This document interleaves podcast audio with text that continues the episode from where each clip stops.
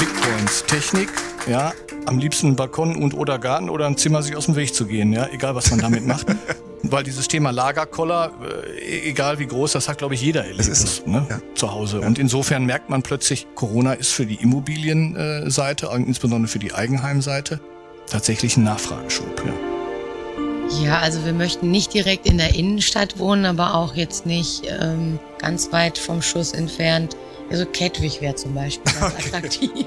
Also mehr Essener Süden als Kettwig geht eigentlich gar nicht. Ich glaube, man muss einfach nur auf die Straßen gehen. Dann findet man viele Kleinode, wie das so typisch ist im Ruhrgebiet. Ja, man geht um die Ecke und denkt so, boah, damit habe ich jetzt gar nicht gerechnet. Weder für den Käufer als für den Verkäufer ist Warten die Empfehlung. Wenn ich Ziele habe, dann muss ich mich auf die Suche machen dann ist sicherlich sinnvoll, das Gespräch mit uns zu suchen, weil wir uns wirklich gut auskennen. Zu Hause in Essen. Ein Podcast der Sparkasse Essen. Mit Tobias Häusler. Das Spezial, die erste Bonusfolge von Zuhause in Essen, aufgezeichnet vor Publikum mit dem Blick über die Dächer der Stadt. Neunte Etage im Headquarter der Sparkasse Essen. Es ist der digitale Immobilienabend. Wohnen in Essen. Sie wollen kaufen oder mieten. Bestens sind Sie hier richtig. Sie wollen verkaufen oder vermieten. Bestens, auch damit sind Sie richtig. Vielleicht wollen Sie sich einfach nur einen Überblick verschaffen. Was hat Corona mit dem Immobilienmarkt in Essen gemacht? Ist jetzt eine gute Gelegenheit zu kaufen oder zu verkaufen. Sie kriegen Nachwuchs, wollen sich vergrößern. Oder die Kinder sind aus dem Haus, sie wollen sich verkleinern, sie wollen raus aufs Land oder hinein in die City, sie suchen ein Apartment als Investment. Alles das, alle diese Themen kompakt in dieser Stunde, auch wo neue Projekte hier in Essen entstehen. Alles das besprochen, wie immer in Zuhause in Essen, mit den Menschen, die das morgen dann auch wirklich gestalten, die unsere Zukunft in der Hand haben. Und damit gebe ich live raus äh, zu, zu mir selbst. Bitte, Tobias.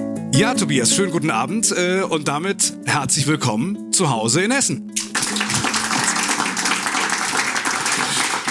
Drei Gäste, ein Thema. Der Immobilienmarkt, manchmal kann er äh, hart sein, aber wir haben Harter, den Planungsdezernenten der Stadt Martin Harter. Herzlich willkommen. Schön, dass Sie da sind. Ja, er ist unser Experte für den Immobilienmarkt in Essen, kann uns äh, sagen, wie wir günstig kaufen oder eben auch möglichst teuer verkaufen. Schauen wir mal, warum? Weil er circa 400 Immobilien im Jahr, habe ich nachgeschaut, vermittelt, der Geschäftsführer der S Immobilien GmbH. Georg Meintrup, guten Abend. Guten Abend. Guten Abend. Und unser Gastgeber ist persönlich in der Runde, ähm, verantwortlicher Vorstand für die Dezernate Compliance, Datenschutz, Marktfolge, Kredit, Kredit- und Forderungsmanagement, Organisation, IT und Bauen, Bereich Immobilien, zentrale Dienste, die Töchter S-Service Center GmbH und natürlich auch die S-Immobilien GmbH. Sie müssen auch den anderen Vorstandskollegen noch ein bisschen was übrig lassen. Er ist noch genug da. Ist noch genug da. Sagen. Guten Abend, Oliver Bohnenkamp. Danke.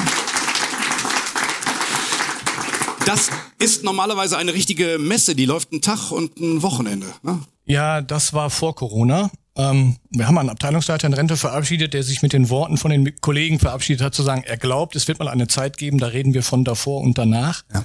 Wir sind jetzt, glaube ich, so gegen Ende. Typischerweise, kann man ruhig sagen, haben wir vor zwei Jahren zum letzten Mal unsere Hausmesse abgehalten. Da kommen dann in der Regel an einem Wochenende ungefähr 2000 Gäste. A, einmal unten in die Ausstellung, die natürlich von besonderem Interesse ist, und B, hier in der Kommunikationsetage haben wir dann äh, Vorträge. Herr Harter, muss man nochmal separat danken, dass er heute da ist, hat sonst immer auf dieser Messe und auch hat im letzten Jahr bei dem ersten Versuch eines virtuellen Formates immer einen Vortrag, der sehr, sehr gut besucht ist. Und insofern danke ich ihm heute nochmal besonders, dass er sich Zeit genommen hat. Ja, und jetzt sind wir äh, im, im dritten Jahr oder im zweiten Jahr und jetzt versuchen wir sowas ähnliches. Jetzt sind wir hybrid mit kleinem Publikum. Ja, und ich gebe die Hoffnung nicht auf, das neue Normal wird dazu führen, dass wir auch wieder eine Messe haben werden springen wir sofort tief rein. Anderthalb Jahre Corona, jetzt schon ein bisschen mehr sogar, hat sich der Immobilienmarkt mit Corona angesteckt. Jetzt im Nachhinein kann man sagen, nein. Es gab aber im Jahr 20, muss man deutlich sagen, eine Phase. Ja, ich will sie mal nennen. Wir hatten so das Gefühl, wir machen so drei, vier Wochen Atempause. Die erste Verunsicherung, der erste Lockdown drohte. Da hatte man so das Gefühl, irgendwie halten alle den Atem an. Und dann kamen erste Stimmen auf, das wirkt auf den Immobilienmarkt eher ja, ein bisschen repressiv, man rechnet mit fallenden Preisen und, und, und. Und nach dieser Atempause muss man deutlich sagen, ähm, ging es eigentlich weiter wie bisher. Und jetzt müssen Sie mir verzeihen, ich habe ja eine Berufskrankheit, das sind Zahlen. Ähm, deswegen muss ich eine loswerden. Wir haben auch, wir machen ja nicht nur die Immobilienvermittlung, sondern auch die passende Finanzierung. Und im abgelaufenen Jahr Corona waren es über eine halbe Milliarde Baufinanzierungen. Das ist im Vergleich, Sie scheinen damit sehr zufrieden zu sein? Ja, das ist äh, ein steter Trend, der immer so um die Marke mal knapp drüber, mal knapp drunter pendelt in Essen. Der Gesamtmarkt in Essen ist ungefähr eine Milliarde und von daher ja, das ist typischerweise entspricht das unserem Marktanteil. Der, ja, der Marktführung. Ja. So ist es. Ja, wenn ich es ausspreche, tut's ja nicht so weh. Ja, dann mache ich ähm, nicht die Werbung. Ja, wir haben, wir haben ja gemerkt, wie wichtig die, die eigenen vier Wände, die, die möglichst schönen eigenen vier Wände sind. Wenn ich daran denke, ja, Homeoffice ist das eine, Lockdown, Quarantäne, da hat man es dann spätestens gemerkt, Homeschooling und äh, rausgehen lohnte sich auch nicht, weil draußen alles zu war. Wie ist es bei Ihnen? Haben Sie gemerkt, dass das Haus, die, die Wohnung eine neue Bedeutung gewonnen hat, so nach dem Motto, wenn mir schon die Decke auf den Kopf fällt, soll es wenigstens eine schöne sein? Das ja, aber ich glaube, davor kommt noch eine andere Frage. Wie ist die Internetverbindung in dem Haus? Das war ja. vorher sicherlich in unserer jungen Generation, Sie sprachen eben meine Kinder an, ja in der jungen Generation war es immer schon ein Thema, haben wir ein stabiles WLAN zu Hause. Wenn aber jetzt dann Homeoffice dazukommt und zwei Familienmitglieder teilweise mehr noch im Homeoffice hängen, ist diese Frage vielleicht noch, äh, noch kritischer als die schöne Immobilie oder die geräumigere Immobilie. Äh, ich glaube, es ist vielleicht dann doch noch ein bisschen zu früh, auch wenn wir jetzt schon anderthalb Jahre diese Zeit haben. Äh, ich glaube, ganz viele Mitarbeiter in Essen, auch bei uns in der Sparkasse oder auch in der Immobilien GmbH, waren zwischenzeitlich viel im Homeoffice kehren aber jetzt auch zu großen Teilen wieder zurück. Ja, und die Frage ist, bin ich fünf Tage im Homeoffice und dann brauche ich vielleicht auch wirklich den weiteren Raum? Oder bin ich äh, anderthalb oder zwei Tage in der Woche mal im Homeoffice, brauche ich es vielleicht nicht so. Ich glaube, dass sich alle Unternehmen erst auch nochmal endgültig orientieren müssen, wie viel Homeoffice-Anteil hat denn der Arbeitnehmer. Also ja, wir sehen klar, eine Nachfrage nach einem Raum mehr steigt langsam an. Ja, der Garten war vorher immer schon auch ein Thema, ist in Essen aber auch ein sehr begrenztes Thema. Ja. Ja, und insofern äh, Tendenzen sehen wir. Ob die sich bestätigen, glaube ich, müssen wir ein Stück weg nochmal abwarten. Das heißt, ein Arbeitszimmer, Garten, Wohnungsgrößen, das sind so die Dinge. Verzweifeln ja. Sie da manchmal an der Internetversorgung oder sind wir da ganz gut aufgestellt? Ich glaube, in Essen sind wir sehr gut aufgestellt. Dennoch äh, vielleicht nicht in allen Stadtteilen und am Ende jeder Straße im Wendehammer ja, gleich. Ja. Aber ich weiß auch, dass äh, ja massiv dran gearbeitet wird. Aber es ist schon die Frage in der Beratung, äh, wie ist denn, wie stabil ist denn da die Leitung und welche welche Leitungskapazität liegt denn da? Das kommt zunehmend, ja. Es gab ja einen kleinen Boom, zumindest habe ich das im äh, Fazit der Stadt 2019, 2020 gelesen, wenn es darum geht, Eigentumsquote. Also dann auch die Wohnung, in der ich wohne, zu besitzen. Hat sich da was getan? Glaube, diese Quote in Essen ist, liegt ungefähr bei 23 Prozent. Herr Hatter wird es vielleicht noch genauer wissen, aber diese Quote ist über Jahre hin sehr stabil. Deutschlandweit reden wir von Wohneigentumsquoten von 45, 46 Prozent. Ja, und sind damit schon ziemlich weit hinten in Europa, ne? In Europa, ja. Viele südeuropäische Länder haben 80, 85 Prozent ja. Quote. Ich glaube, hinter uns liegt nur noch die Schweiz in der Wohneigentumsquote. Und daran gilt es natürlich zu arbeiten. Das machen wir natürlich äh, am liebsten mit unserem täglichen Tun. Ja, Gut, die Schweiz und die haben dafür dann jeweils eine Kuh. Ne? ja. Und das sieht in Essen ja noch mal schlechter aus. Herr Harter, äh, wir sind noch in der Rückschau. Also ich konnte äh, feststellen, die Baubranche, die hat ja weiter arbeiten können. Ich glaube, das ist schon mal ganz gut. Äh, gibt es Projekte, die Sie in der Zeit fertigstellen konnten, vielleicht sogar noch einmal, wenn es das Wort gäbe, ungestörter arbeiten konnten? Genau, also Sie hatten es angesprochen, also die, die Bau- und äh, Projektentwicklungsbranche hat im Grunde durch Corona bisher noch nicht in dem Maße gelitten. Zukünftig scheint sich dann eher ein Trend abzuzeichnen durch Materiallieferschwierigkeiten und dadurch auch stark steigende Preise mag das durchaus auch nochmal äh, Probleme bereiten, insbesondere was die Zeitplanung für einzelne Projekte auch angeht. Das trifft uns als Stadt natürlich auch. Und wenn Sie fragen, was habt ihr denn für Projekte umgesetzt? Also wir als Stadt bauen natürlich keine Wohnungen. Wir bauen andere Objekte. Wir haben große Schulen gebaut. Wir haben eine Gustav Heinemann Gesamtschule für fast 90 Millionen Euro fertiggestellt und der Schule übergeben. Also das sind Infrastrukturmaßnahmen, die wir in den letzten Jahren umgesetzt haben, die natürlich auch wichtig sind, um Essen als Wohnstandort im Grunde aufrecht äh, zu erhalten und äh, die Infrastruktur im Grunde auf Vordermann zu bringen. Aber wir haben natürlich auch über die Wohnungswirtschaft äh, äh, bestimmte Projekte umgesetzt, die heute, glaube ich, die Zuhörer und Zuschauer im Besonderen interessieren, insbesondere im südlichen Innenstadtbereich haben wir die, den Park Henri Dunant äh, entwickelt, rund 300 Wohnungen, die entstanden sind. Im September äh, diesen Jahres hatten wir bei äh, dem Hüsenkrupp-Quartier äh, Essen gegenüber der Philharmonie den, äh, das Richtfest äh, für ein Wohnhochhaus mit knapp 100 Wohneinheiten. An der Manfredstraße sind 200 neue Wohneinheiten entstanden. Also der Immobilienmarkt hat da durchaus äh, weiter geboomt, trotz Corona und sogar in besonderem Maße, wenn wir mal die Fertigstellungszahlen im Jahre 2020 uns vor Augen führen, haben wir über 1200 Wohnungen fertiggestellt. Das ist auch etwa der Bedarf, den wir ermittelt haben, den wir jährlich bis 2030 generieren müssen, haben wir hinbekommen. Und das ist eine Zahl, die äh, zum letzten Mal 2000 etwa äh, getoppt wurde. Da hatten wir 1400 Wohnungen. Also das ist schon außergewöhnlich, äh, dass wir so viele Wohnungen realisieren konnten. Es führt kein Weg vorbei an einer individuellen Beratung. Sie können jetzt, wir können jetzt hier nicht die Familie, die danach sagt, so wird's gemacht, beraten. Trotzdem mal grundsätzlich, Herr Bodenkamp, lohnt es sich, also diese Eigentumsquote, die ja hier noch sehr weit zurückfällt, lohnt es sich, das mal zu ändern? Für mich als private Bürgerinnen und Bürger, lohnt es sich zu kaufen im Vergleich zur Miete? Ja, es lohnt sich. Es hat sich auch schon in der Vergangenheit gelohnt. Jetzt muss man dazu sagen, wenn man das im Bundesvergleich sieht, reden wir über ganz Deutschland. Jetzt ist natürlich Essen eine Ruhrgebietsstadt mit auch einer typischen Struktur und auch einem typischen äh, ja, Vermietermarkt. Wir haben ja noch nicht mal hier, wir haben zwar ein städtisches Wohnungsbauunternehmen, aber wir haben auch viele Wohnungsgenossenschaften. Von daher ist das ein auch im Vermietungsbereich sehr, sehr aufgesplitteter Markt. Für uns als Sparkasse ist das ohnehin äh, trotzdem von großem Interesse. Erstens ist unser Kerngeschäft beginnend bei, dem, bei der Begleitung der Stadt und den Bauträgern bis hin zur letzten Finanzierung, zur Vermittlung. Wir bieten äh, da sämtliche Dienstleistungen an. Und, und das muss man auch mal deutlich sagen, die Stadt profitiert ja davon, wenn sie diese Attraktivität, die sie auch, und Herr Hatter kann das, glaube ich, stadtpolitisch noch besser einordnen, sehen. Wir haben, wir haben mehr Einpendler. Essen ist sehr, sehr attraktiv. Von daher wäre eine, eine höhere äh, Eigentumsquote sehr, sehr wünschenswert. Ja, und aus Sparkassensicht muss ich ja fast schon ökonomisch aus eigenem Interesse sagen, ja, wir haben, jeder zweite Essener ist bei uns Kunde, sei es privat oder gewerblich. Also von daher haben wir natürlich am Aufblühen und am, am, am Erblühen der Stadt veritables ökonomisches Interesse. Und insofern soll es an uns nicht scheitern. Jetzt muss man nichts dazu sagen. Essen hat natürlich auch Fluktuationen. Ich habe jetzt keine Forschung angestellt zu sagen, warum ist die Quote eigentlich konstant bei diesen 23 Prozent, aber mhm. Essen würde auch 30 Prozent vertragen. Mhm. Zumal, und das ist so, es eher nicht den Immobilienmarkt gibt. Essen hat 50 Stadtteile, ja, und wir auch teilweise Anfragen von außen bekommen von Bauträgern, die natürlich immer so ein bisschen, ja, eine Zeit lang war Rüttenscheid so ein Hype oder den Baldener See kennt natürlich auch irgendwie jeder, ja, aber Bedarfe und natürlich auch tatsächlich Nachfrage gibt es in jedem Stadtteil, um ehrlich zu sein. Also von daher hat Essen da noch Potenzial. Ja, ja. Sie bauen ja auch äh, sehr breit. Ich habe gesehen, der, der Westen hat viele Baustellen dieser Art Projekte, auch der Norden ja auch, abgesehen vom Süden, der immer viele hat. Und das hat ja auch Gründe, über die wir dann später, wahrscheinlich schaffen wir das hier auch gar nicht alle aus, aus, äh, auszudiskutieren.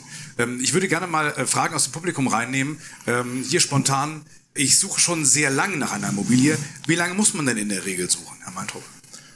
Das kommt natürlich in erster Linie darauf an, was man sucht ja. und wo man sucht. Was wir feststellen, wir haben also eine sehr äh, sagen wir, ausgefeilte Suchdatei oder Interessentendatei, die geht hin bis zu 10.000 Suchprofilen, wo wir aber sehr feingliedrig darstellen, was sucht derjenige. Sucht er eine Dreizimmerwohnung, sucht er das Haus, sucht er Neubau, sucht er in einem gewissen Stadtteil. Das sind, also um es zu verstehen, Suchprofile heißt, ich lege es einmal an und Sie suchen sozusagen genau. für mich ständig Ihre Datenbank. Wir treten in Kommunikation, Sie sagen uns, was Sie suchen, ja. wir stellen Ihr Profil ein und sobald wir eine Immobilie in dieser Kategorie haben, bekommen Sie zeitgleich mit allen Interessenten äh, dieses Exposé angespielt und können dann äh, darauf reagieren. Ja. Und was wir da feststellen, äh, sag mal, es gibt für viele Menschen, die gerade hier aus der Regio Region kommen, sicherlich Wunschstadtteile und suchen dort teilweise sehr lange und erweitern aber ihren Suchkreis dann. Also vielleicht auch vom Süden in den Osten, in den Westen und auch, auch weiter, weil sich da auch viel tut.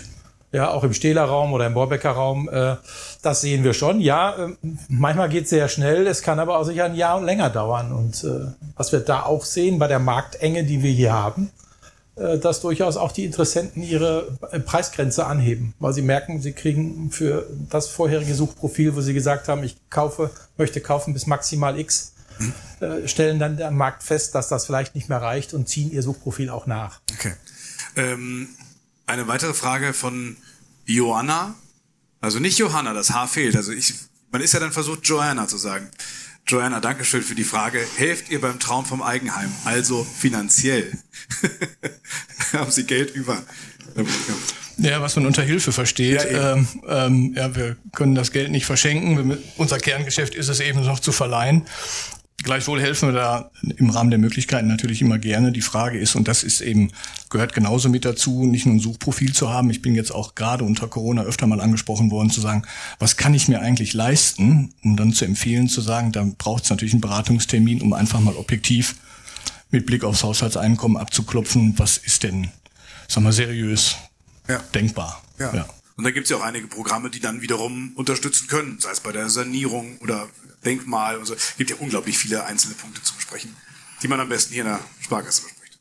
Ja, persönlich meine ich. Da werde ich Ihnen nicht widersprechen so. Ähm, Herr Meintel, ähm, Essen war auch lange Rekordstadt in Sachen Einzelhaushalte. Sah ich in diesem Fazit 2019, 2020. Wissen Sie da, ähm, wie dieses Alleinwohnen und der Wunsch danach sich entwickelt hat in der Pandemie? Denn Alleinwohnen war ja jetzt in diesen anderthalb Jahren auch sehr schnell mal einsames, trauriges Wohnen. Ja, ich glaube, die Anzahl, äh, das, da habe ich jetzt keine exakten Daten für Essen, aber ja. der grundsätzliche Trend, äh, glaube ich, geht dahin, dass die Anzahl der Einzelhaushalte, äh, sei es vielleicht auch das, äh, sag mal, Lebensalter, erreichbares Lebensalter bei Eheleuten häufig auch nicht, nicht gleich ist und dass irgendwo dann äh, Menschen allein übrig bleiben. Oder aber Essen ist natürlich auch ein äh, Studentenstandort. Duisburg-Essen hat natürlich auch, glaube ich, insgesamt 80.000 Studenten. Dort lebt man natürlich in der Regel auch allein oder in WGs. Mhm. Also einen grundsätzlichen Trend durch Corona in einen Einzelhaushalt zu ziehen, das kann ich nicht bestätigen. Okay. Ja, da wäre man ein bisschen sicherer vielleicht sogar, aber das äh, lassen wir uns diese Zeit vorbeigehen lassen. Herr Harter, um Essen im heute besser kennenzulernen, schauen wir mal auf Jahrzehnte zurück. Sie sind jetzt seit 2019, sehe ich, äh, im, im Amt. Wie haben Ihre Vorgängerinnen, ich weiß gar nicht, ob es Vorgängerinnen gab, Vorgänger, die Stadt prinzipiell entwickelt? Was war die Idee in den letzten Jahrzehnten Stadtentwicklung? Also die Idee war natürlich, keine neuen Bauflächen in Anspruch zu nehmen, also nach Möglichkeit die Außenentwicklung der Stadt äh, zu verhindern und mit Innenentwicklung zu arbeiten. Denn in Essen gibt es ja durchaus Potenziale, äh, die auch in der Vergangenheit dann auch genutzt wurden, nämlich Brachflächen zu recyceln. Verdichtung. Geht, da geht es nicht nur um Verdichtung. Gucken wir uns mal äh, den Bereich um den Berliner Platz an. Also das war mal ehemals 100% versiegelte Fläche, nämlich ja. Kruppschaum-Unterboden sozusagen. Da war die ThyssenKrupp-Stahlfabrik und heute haben wir da ein Wohngebiet entwickelt mit einem Grünzug, mit Wasserflächen. Also das da geht es nicht nur um Verdichtung, aber Sie haben natürlich recht, wenn ich eine Stadt entwickeln möchte, die eine Bevölkerungsnachfrage hat, kontinuierlich, auch wenn es mal einige Jahre ein bisschen schwankend nach unten ging, aber tendenziell Bevölkerungswachstum dann auch befriedigen möchte und muss, damit sie weiter äh, erfolgreich existieren kann, dann muss ich natürlich auch schauen, wenn ich nicht mich in den Freiraum ausbreiten möchte, weil der natürlich auch ein Stück Lebensqualität ausmacht, dass ja. ich dann da, wo ich baue, dann auch bestimmte Dichten dann generieren kann. Das ist immer wieder ein Streitpunkt auch mit Politik, ja. Also wir sollen natürlich möglichst kein Einfamilienhaus bauen, aber wenn wir dann sagen, dann bauen wir mal fünf Geschosse, dann sollen es aber doch nur zwei sein, dann sind wir ja schon wieder fast beim Einfamilienhaus. Das ist dann immer äh, eine, eine intensive Diskussion, aber richtig ist, man muss natürlich eine gewisse Dichte auch schaffen, um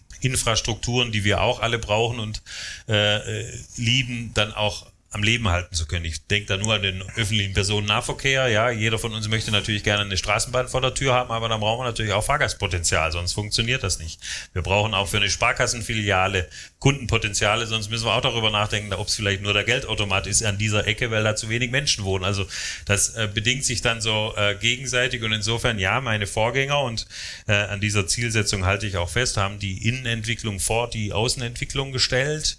Wir reden derzeit auch immer von der zweifachen Innenentwicklung, dass wir sagen, da gibt es einerseits Verdichtung, aber dann müssen wir durch diese Verdichtung auch Freiflächenpotenziale generieren, um die Attraktivität der Stadt, des Quartiers aufrechtzuerhalten. Das sind aber nicht nur Grünflächen, sondern es geht auch um den städtischen öffentlichen Raum, den wir uns alle natürlich aneignen, wo sich die Gesellschaft trifft, wo auch Lebensqualität dann im Grunde generiert wird.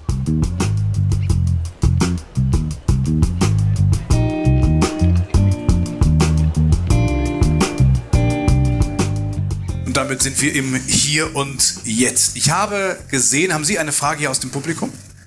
Nein, das ist nicht der Fall. Dann zwinge ich ein äh, Pärchen, das ich kennengelernt habe, direkt vor der Veranstaltung. Vielleicht haben wir die Möglichkeit, hier mal die beiden zu mikrofonieren.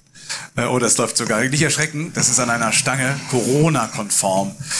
Äh, ich habe nach allem gefragt. Ich kenne jetzt Ihre gesamten Lebensverhältnisse, nur nach Ihrem Namen noch nicht. Wer sind Sie denn bitte? Mein Name ist Gülden Weitli. Ja, Julian und? Ecevit. Sie wohnen, das ist aus unserer Sicht hier gerade ein Fehler, aber das ist eben auch Optimierungspotenzial in Kastrop. Richtig, mein Mann ist gebürtiger Essener Ja. und ähm, ist wegen mir nach Kastrop gezogen. Ja, der Liebe wegen ins Ausland, ja. Ein spannendes Abenteuer, ne? Und jetzt brauchen Sie zwölf Minuten wieder zurück in die Heimat, ja. Aber Sie, haben es geschafft. Sie sind hier in der neunten Etage. Sie könnten gleich bleiben, denn wir haben alle, die für Ihre Immobiliensuche wichtig sind, hier an einem Tisch. Sie interessieren sich ja durchaus für das Thema und überlegen ja auch zu kaufen. Das muss ja jetzt nicht speziell Essen sein, haben Sie gesagt. Äh, uns würde es freuen. Wonach suchen Sie denn?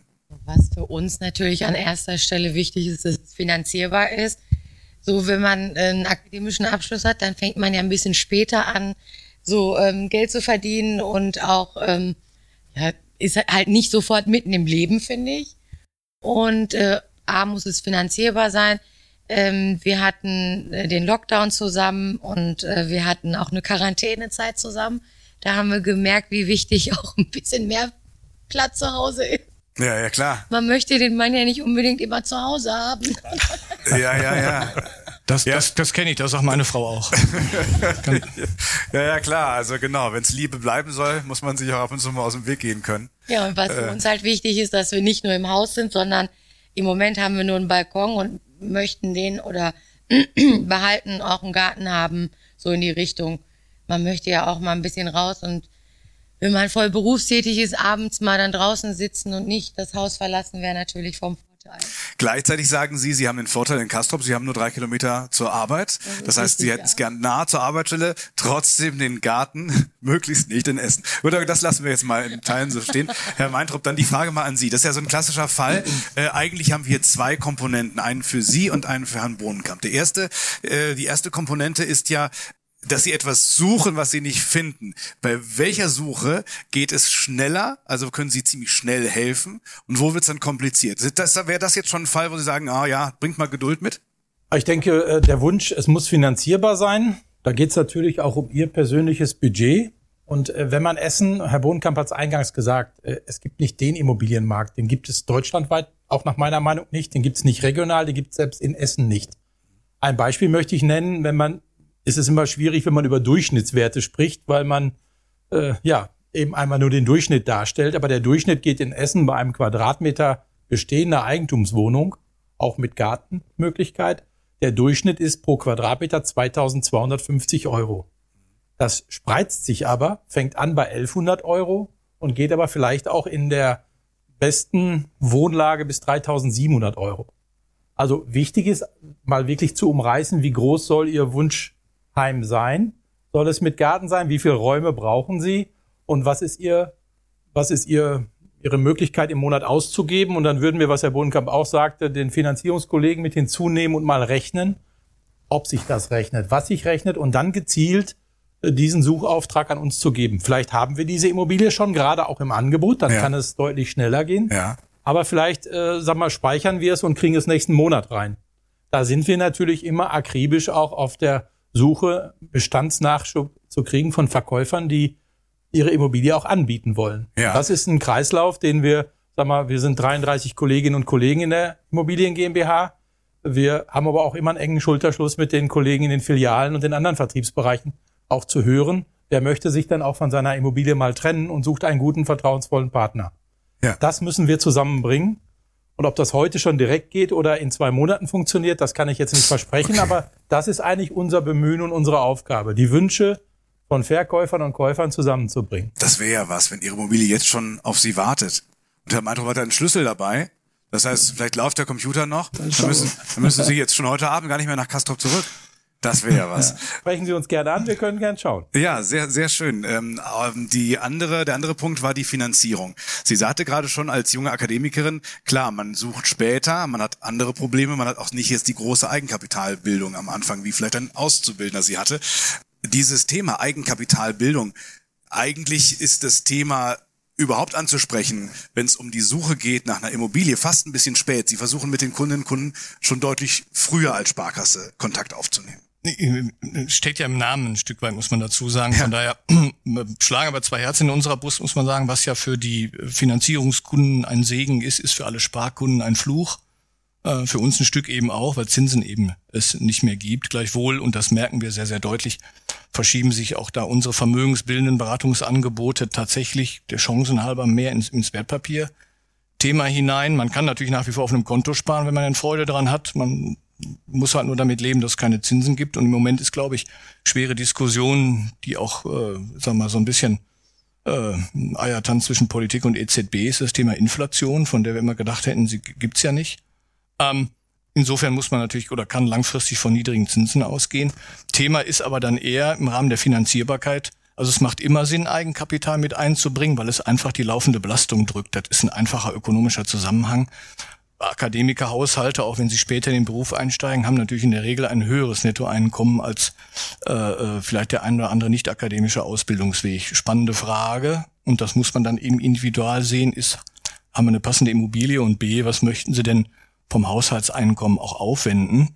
Eine Vergleichszahl ganz klassisch, ja, auch heute geben die Leute im, Achtung, gefährlich, Durchschnitt 25 Prozent von ihrem äh, Einkommen für Miete aus. Und Miete ist weg, sind nur Kosten. Ne? Wenn man Kredit aufnimmt, klar zahlt man auch Zinsen, sind auch Kosten, aber natürlich muss eine Rate bezahlbar sein. Da ist aber natürlich auch Tilgung drin und Tilgung ist Entschuldung, heißt Vermögensaufbau. Ja, das muss man nebeneinander rechnen. Typischerweise natürlich, um die eigentliche Belastung zu rechnen, stellt man natürlich den Mietaufwand dem Kreditaufwand insgesamt gegenüber. Nur, wie gesagt, in Miete ist gar keine Vermögensbildung enthalten. Spannende Frage, aber die müssen wir jetzt nicht heute hier wirklich vor Publikum klären, ist, ja, was möchten Sie denn ausgeben? Weil, und das muss man auch sehr deutlich sehen, natürlich sind äh, oder erscheinen gerade am Anfang die Kredite immer am teuersten. Ja, aber wenn Sie zehn Jahre bezahlt haben oder von mir aus 20, ja, ganz fiktiv und jeder macht zwei Prozent Tariferhöhung mit, ja, dann haben Sie in zehn, in x Jahren natürlich auch ein anderes Haushaltseinkommen. Und Sie können im Moment davon ausgehen, es gibt auch keine anderen Anzeichen, dass die Immobilie nicht im Wert gesunken ist. Also selbst im Zweifel, wenn man mal das Gefühl hat, äh, die Belastung wächst dann über den Kopf, ja, muss man sagen, und das ist auch, wir haben es angesprochen, ich bin auch noch für einen anderen Geschäftsbereich zuständig, wenn es nicht so gut läuft.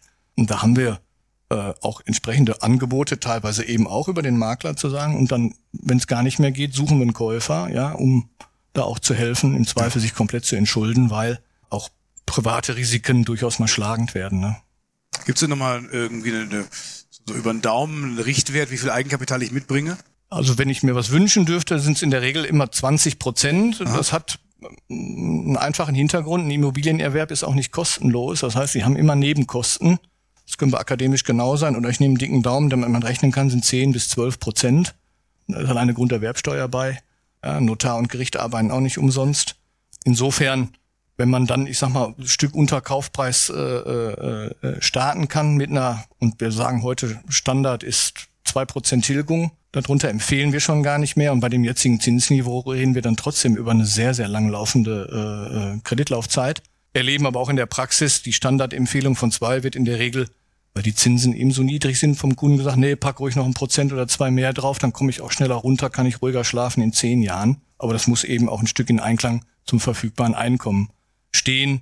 Weil ich kann zwar stehen, dass Miete ärgerlich ist, aber nur des Eigenheimswillens muss man sich ja auch nicht super krumm legen, sagt man mal so im Ruhrgebiet. Ne? Ich finde, schön zu wohnen hat auch was unglaublich Beruhigendes abends nach Hause zu kommen, mal so die Räume zu schauen, in denen man wohnt. Und wenn die schön sind, glaube ich, das, dann geht es zumindest ist mir, aber jetzt heiße ich auch Häusler, ne? Das ist ja Häuser nur noch ein L, ja. Das ist, passt zu meiner Natur. Aber grundsätzlich nimmt der Wert, glaube ich, in so einem, in so einem Mix an Punkten, die gut laufen können im Leben, schon zu. Ja, man, und das muss man wirklich sagen, das ist auch nochmal bestätigt worden. Das sind tatsächlich die drei Top-Trends unter Corona, weil auch wenn sie Häusler heißen, verbringen sie ja gar nicht so viel Zeit da. Also dieses Bewusstsein ist nochmal, glaube ich, sehr deutlich geworden. Ja. Und dann sind es die drei wirklichen Big Points. Technik, ja, am liebsten Balkon und oder Garten oder ein Zimmer sich aus dem Weg zu gehen, ja, egal was man damit macht. ähm, weil dieses Thema Lagerkoller, äh, egal wie groß, das hat, glaube ich, jeder erlebt das ist so. ne, ja. zu Hause. Ja. Und insofern merkt man plötzlich, äh, dass der Wunsch und der Bedarf nach ein Stück mehr Fläche und vielleicht auch ein bisschen intelligent aufgeteilt hat echt zugenommen. Das ist so, ja. Das Corona ist für die Immobilienseite, insbesondere für die Eigenheimseite, tatsächlich ein Nachfrageschub, ja. Ganz interessant die Frage von Ruth. Äh, Dankeschön dafür an Herrn Meintrup noch einmal, bevor ich gleich nochmal zur Attraktivität der Stadt Essen grundsätzlich mal äh, mit Ihnen spreche, Herr Harter. Äh, gibt es die Möglichkeit, eine Immobilie auch zu tauschen? Ja, das ist natürlich äh, eine schöne Herausforderung für uns, äh, eins zu eins zu tauschen. Ähm, einerseits würden wir erstmal auch beraten, wie die Immobilie, die abgegeben werden soll, möglichst sinnvoll auch platziert wird. Auf der anderen Seite haben wir immer einen Fundus von 70, 80, 120 Objekten unterschiedlicher Größen, äh, um zu sagen, haben wir direkt eins zu eins äh, was im Angebot. Das wird wirklich gemacht, ja? Es wird wirklich getauscht? Äh, eins zu eins, es sind schon zwei Kaufverträge dann. Ja. ja. Der Verkäufer müsste seine Immobilie, ob jetzt derjenige, der die andere Wohnung zur Verfügung stellt, auch das Haus kaufen will, das wäre sicherlich eine Ringeltaube. Ja. Aber im indirekten Sinne zu sagen, ich möchte mein Haus abgeben, ich möchte meine, äh, meine Wohnsituation der aktuelleren Lebensphase anpassen. Das erleben wir zunehmend, gerade auch sag mal, älterer Generationen. Äh, je häufiger man auch in der Zeitung liest, Barrierefreiheit ist ein Thema und äh, in Deutschland gibt es Deutsch und auch in Essen viel zu wenige Wohnungen, die wirklich barrierearm und barrierefrei sind. Ja, ja. Wer das rechtzeitig erkennt und nicht später schnell handeln muss, der beschäftigt sich mit diesen Themen und wir schauen, dass äh, dann möglicherweise eben die Wohnung, die Wohnung in zentralerer Lage, die Wohnung gerne dann auch mit Aufzug, äh, dann auch, äh, sag mal, erworben werden kann. Das matchen wir schon häufiger, aber dass äh, die beiden tauschen, das habe ich so noch nicht erlebt. Ach, also, sagen Sie Bescheid, wenn es mal passiert. Das ist ja wahrscheinlich ja. eine kleine Halbstunde. Aber die, aber die Lösung zu finden, die Lösung zu suchen, äh, das eher sehr wohl. Ja, das merke ich auch, wie Sie schon so strahlen. Also Sie freuen ja. sich auf diesen Fall. Ruth, melden Sie sich bei Herrn Meintrup.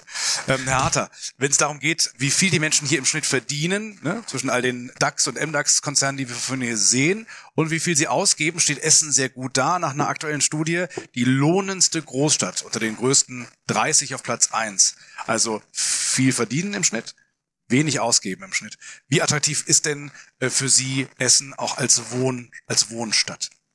Also Sie haben es ja angesprochen, dass Essen erstmal als Arbeitsstadt sehr attraktiv ist und demzufolge ist er auch als Wohnstadt attraktiv. Wir wollen alle die Stadt der kurzen Wege. Wir wollen nicht stundenlang morgens auf dem Weg zur Arbeit äh, verbringen und pendeln. Also insofern haben wir da einen Nachfragedruck auch in der Stadt und Deshalb ist unser Ziel natürlich auch neuen Wohnraum zu generieren. Hat man eingangs ja schon drüber gesprochen. Mhm. Was macht die Stadt denn dann als Wohnstandort, wenn ich dann schon hier bin wegen meinem Arbeitsort, dann auch noch attraktiv? Warum fühle ich mich ja wohl?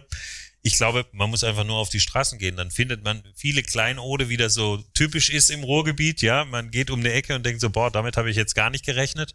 Und Essen hat da einfach extrem viele, nicht nur Kleinode, sondern auch wirklich dann herausragende äh, Merkmale. Ich fange mal im Norden an, alleine am Kanal ist auch so ein Ruhrgebietsthema.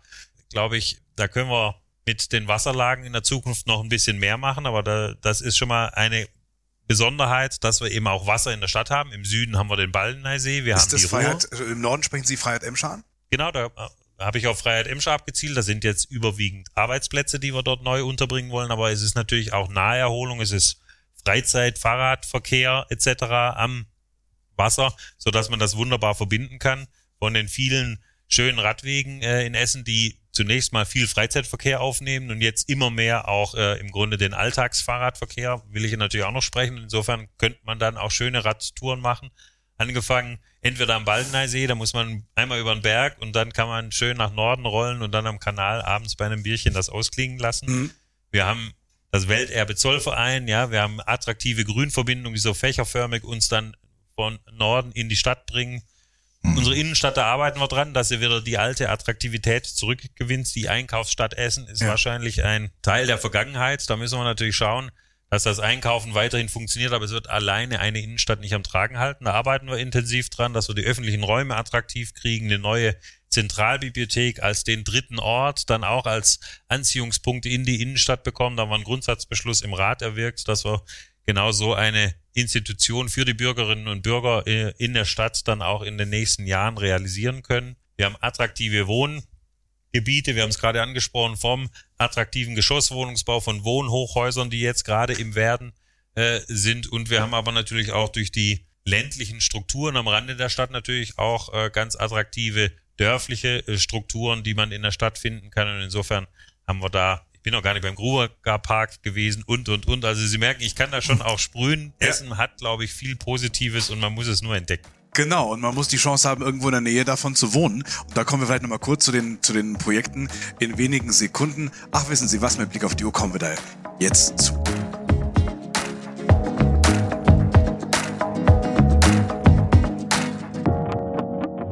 Zukunft. Also Gegenwart mit Blick nach vorne. Ähm, Herr Meintrup, Sie haben erstmal grundsätzlich ein riesiges Team. Merken Sie, dass es weiterhin diesen Trend gibt, eher Süden als Norden? Darf ich Sie vielleicht nochmal kurz fragen, äh, haben Sie, wenn wir Sie nach Essen locken können, eine, ein präferiertes Ziel? Ich befürchte schon etwas als junge akademische Familie. Ja, also wir möchten nicht direkt in der Innenstadt wohnen, aber auch jetzt nicht ähm, ganz weit vom Schuss entfernt. Also Kettwig wäre zum Beispiel ganz okay. attraktiv. Also mehr, mehr Süden, also mehr Süden als, also mehr Essener Süden als Kettwig geht eigentlich gar nicht. Und ist ja streng genommen, gehört ja schon fast nicht mehr dazu. so schön, wie es da ist. Ähm, ja, merken Sie es, Herr Weintraub? Haben wir diesen, haben wir diesen Trend? Können wir die Leute in attraktive Ecken im Norden wieder locken? Ja, absolut. Äh, sag mal, zweimal 33. Äh, die IMO gibt's jetzt seit 33 Jahren und wir sind mit 33 Kollegen und sagen, und das haben wir auch in mehreren Werbeaussagen schon mal rübergebracht, wir waren schon in jeder Straße, kennen sich in jeder, wir kennen uns in jeder Straße aus. Ja. Und wir sind, äh, wie ich eben schon mal sagte, mit den Filialen wirklich ja auch in allen Stadtteilen unterwegs und versuchen einerseits Immobilien zum Verkauf hereinzubekommen. Und bestätigen kann ich das von der anderen Seite, dass wir unsere Suchprofile, die wir uns natürlich auch strukturiert ansehen, in welchen Kategorien suchen denn die Menschen in Zukunft, sowohl Wohnungsgrößen als auch Budgetgrößen als auch Stadtteillagen.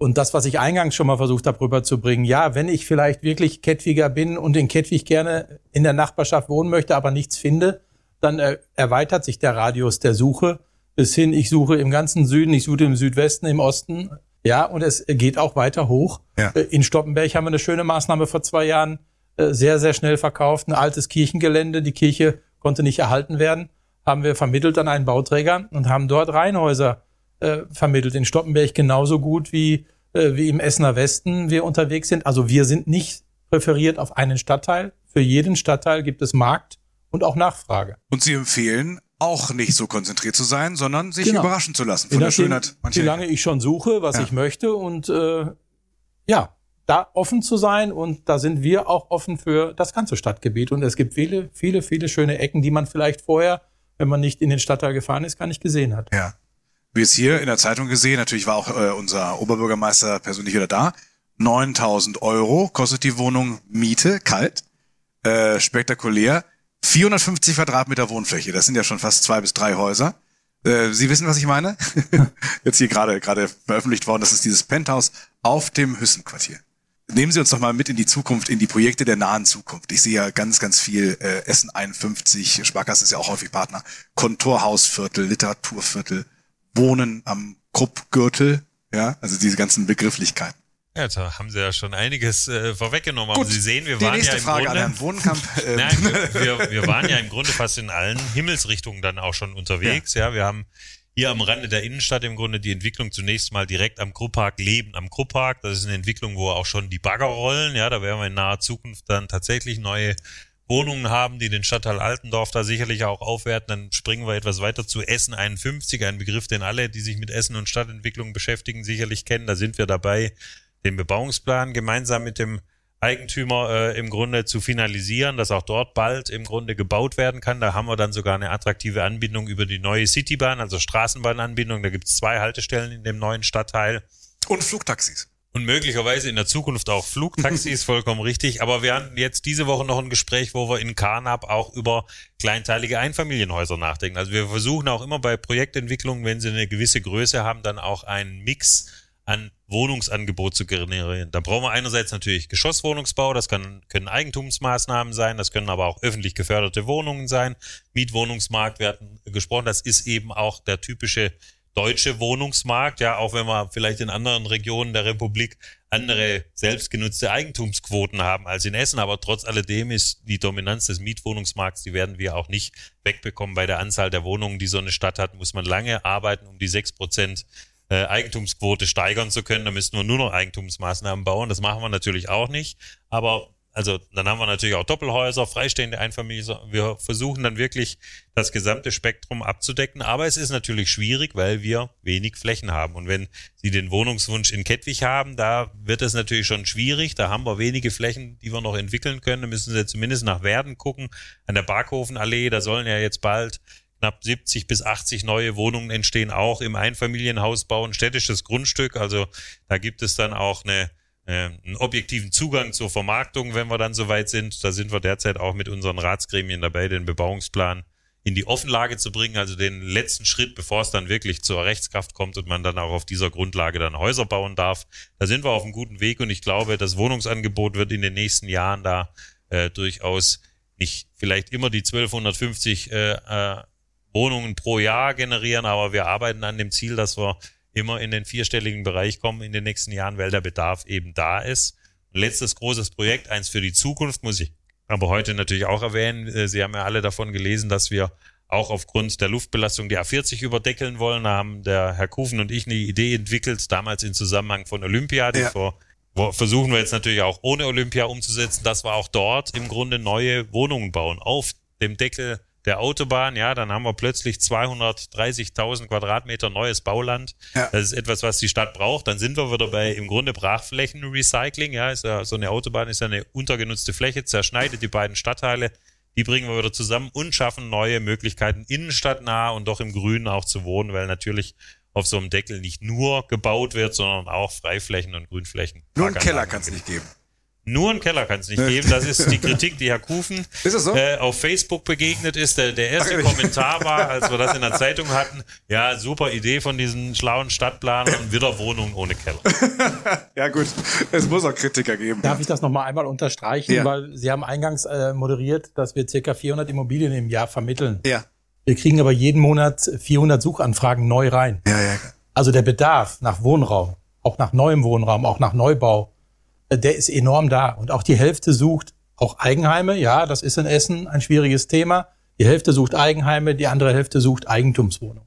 Und ich würde nochmal äh, eine ältere Studie, eine, die sogenannte Sicker-Studie von Empirica aus dem Jahre 2015 einmal nochmal zitieren. Man liest ja häufig teurer neuer Wohnraum, wer kann sich das noch leisten? Aber jeder neu geschaffene Wohnraum, sagt diese Studie, sorgt für bis zu 3,3 Umzüge, Nachzüge. Das heißt, derjenige, der sich die vermeintlich teure Wohnung leisten kann, macht eine andere Wohnung frei, die dort jemanden aufnehmen kann und der macht wieder eine andere Wohnung frei. Ja. Ich glaube auch, dass neuer Wohnraum, wenn er auch manchmal kritisch gesehen wird in der Bevölkerung, neuer Wohnraum wichtig ist, um in Essen Wohnungsentwicklung zu unterstützen. Wie lange ist denn ein Neubau ein Neubau? Wie lange wohne ich in einem, in einem neuen Haus, nicht im Bestand? Ja, ich denke mal, aber gefühlt die ersten zehn Jahre. Zehn Jahre. Zehn Jahre, glaube ich, kann man es als Neubau auch Da würde ich jetzt mal gerne, wenn Sie erlauben, das Publikum fragen, wer wohnt denn in dem, was wir jetzt hier Neubau, als Neubau definiert haben? Wer wohnt in einem Haus, das äh, jünger ist als zehn Jahre alt? Eins.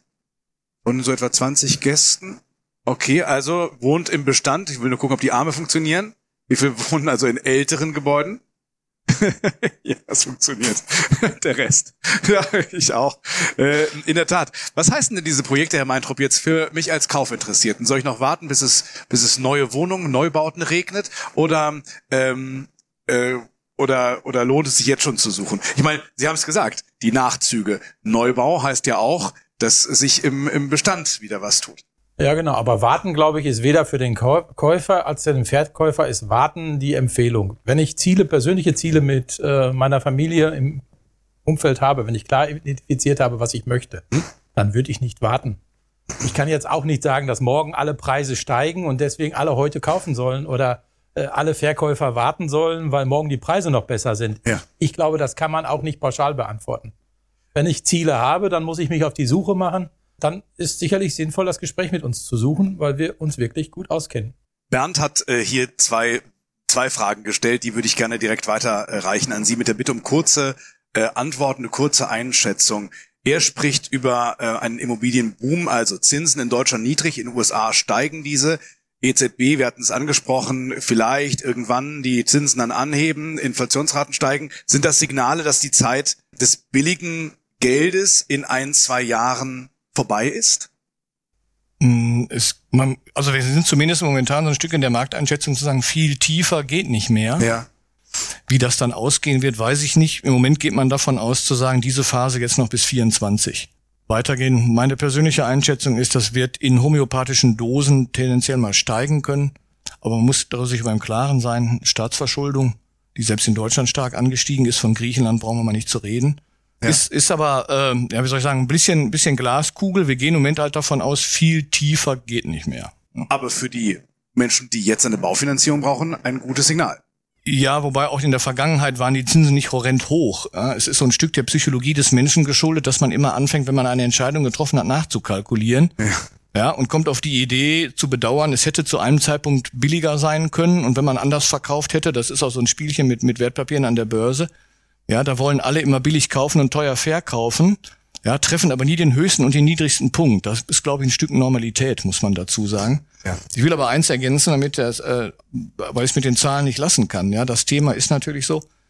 Ein- und Zweifamilienhäuser sind dermaßen gefragt, werden aber im Grunde machen von dem Gesamtmarktanteil, wenn man in den Grundstücksmarktbericht der Stadt Essen schaut, nur ein Viertel des der gehandelten Stücke überhaupt aus. Ja, und eine Zahl zur allgemeinen Ernüchterung muss man vielleicht auch mal sagen. In 2020 sind 27 Einfamilienhaus-Neubauten verkauft worden. 27? Mehr nicht. Nur, dass man mal auch sieht, Achtung, ich kann verstehen, kettwig werden, was auch immer, alles nicht äh, äh, durchaus attraktiv, aber Achtung, die Grundgesetze der Ökonomie schlagen da auch gnadenlos zu. Da ist sehr viel Nachfrage und sehr knappes Angebot.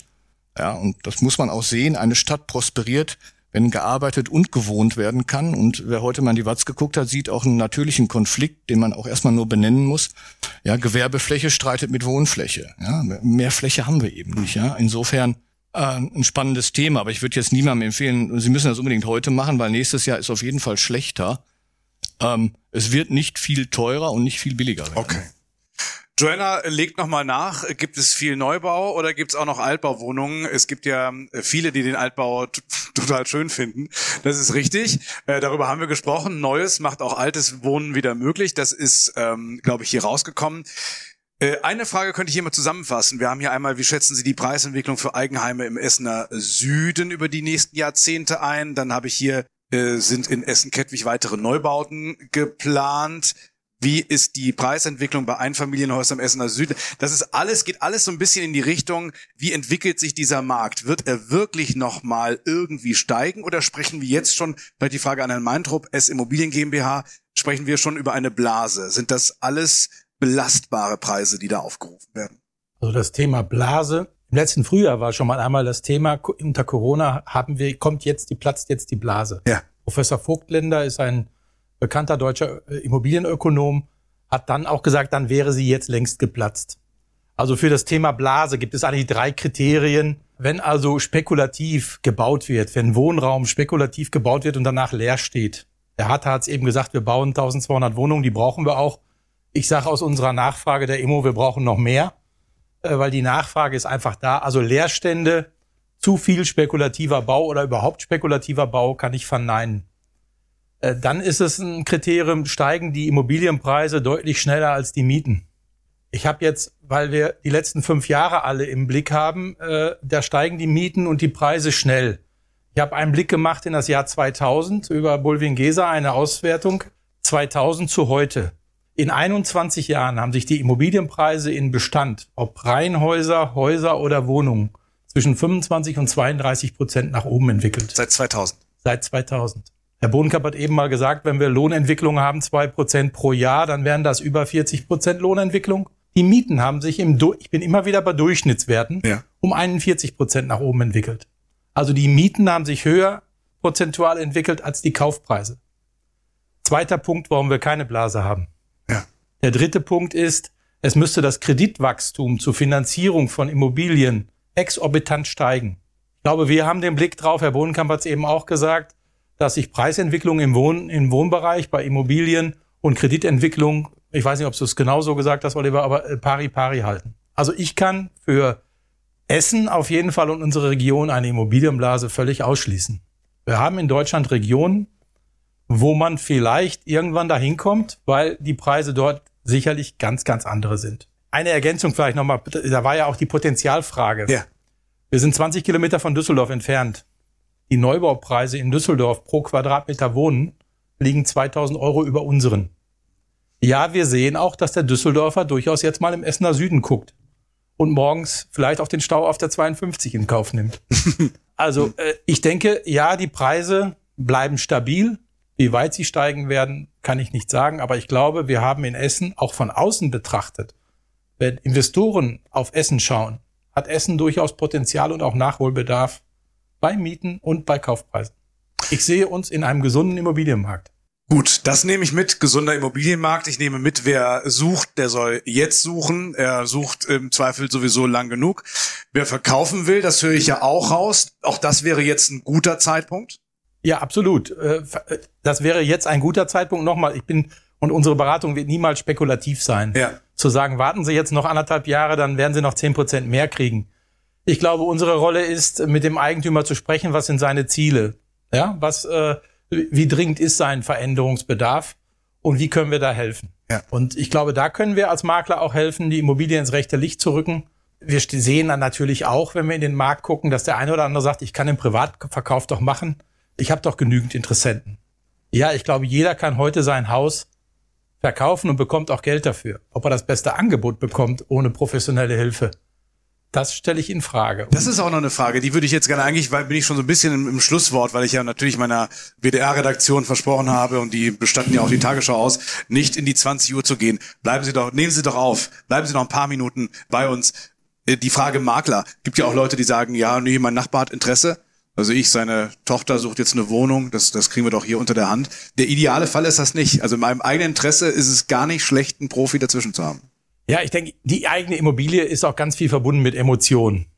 Ja, und ja. wir, wir gehen sicherlich dann auch als neutralerer Berater da rein mit dem Eigentümer und schauen uns die Immobilie an, schauen uns auch seine Unterlagen an. Ja, über Jahrzehnte kann durchaus auch mal Wohnraum entstanden sein, der vielleicht gar nicht genehmigt ist. Wir gehen aber, wir gehen aber in die Bauakte, wir gucken nach, wir beraten äh, beide Seiten wirklich in der Tiefe, damit keine bösen Überraschungen später kommen. Wir bereiten das auf, wir rücken die Immobilie ins rechte Licht, äh, sorgen aber auch, wenn das Thema Corona bei dem einen oder anderen noch ein Sicherheitsbedürfnis ist, für gezielte Besichtigungen, für gute Vorrecherche. Ich glaube, es gibt einen Spruch bei Geld hört die Freundschaft auf. Ich weiß nicht, ob bei Geld auch Nachbarschaft erstmal zurückgestellt werden sollte, um mit uns äh, das richtig aufzubereiten und dann kann es vielleicht am Ende des Tages doch der Nachbar kaufen. Mhm. Oder aber der Eigentümer hat andere Präferenzen und dem ist der Preis vielleicht gar nicht am Ende wichtig, sondern er sucht lieber die Familie mit zwei Kindern, die in seinem Garten spielen kann. Also die Beweggründe zu verkaufen sind unterschiedlichst. Wir sind gerne mit unserer Erfahrung dabei. Als Marktführer hier in Essen. Das nehme ich mit. Ich nehme mit, dass äh, Essen viel plant. Wer sich ein Bild auch von dem äh, machen möchte, was Sie, abgesehen von den Projekten, auch sich ansonsten in der Stadt vorstellen, zum Beispiel in die Höhe zu bauen. Wir haben das ganze Thema äh, Klimasanierung ähm, und so weiter. Wir haben das ausführlich besprochen in der Folge 5 unseres Podcasts zu Hause in Essen. Die ist auch frisch, die ist aus diesem Jahr noch, äh, mit Martin Harter, unserem Stadtplanungsdezernenten. Also da beste Empfehlung. Ja, und Herr Bohnkamp, ich nehme mit, äh, Zinsniveau, ja, Sie orakeln nicht, Sie sagen auch, lieber jetzt zugreifen und Sie freuen sich auf wieder echte menschliche Begegnungen, Umarmungen im März. Da planen Sie das, wieder was wir hier machen, wieder in groß und üppig. Ja, wir sind mal mutig und planen zumindest mal voraus für den 26. und 27. März die Immobilienmesse eben auch mit dem mit der Möglichkeit haptisch. Man muss ja sagen, Immobilie ist haptisch. Ja, mal eine Messe wieder zum Anfassen zu haben mit dem passenden Vortragsprogramm, aber eben, ich glaube, und da warten viele drauf, das merken wir eben auch, das lässt sich auch nicht virtuell tatsächlich ersetzen, ein Angebot zum Anfassen, ja, in, in, der Kassenhalle. Wenn wir dürfen, unter den Regeln, welche auch immer, wie viel Gs, ja, R2, äh, eins glaube ich noch nicht dran, das schaffen wir so schnell nicht, aber wir freuen uns drauf und planen im Moment in diese Richtung. Von daher steht auf unserer Homepage schon drauf Save the Date. Ja, Ende März, ein Wochenende, endlich wieder so wie immer.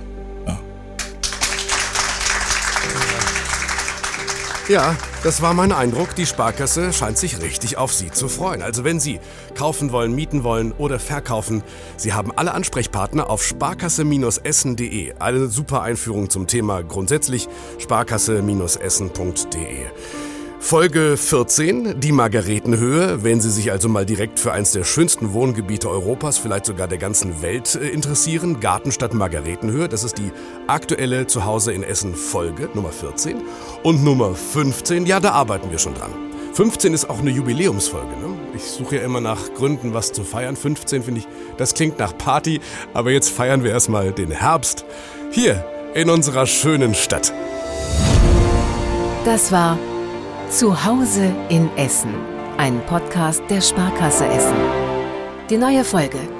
Jeden zweiten Dienstag im Monat.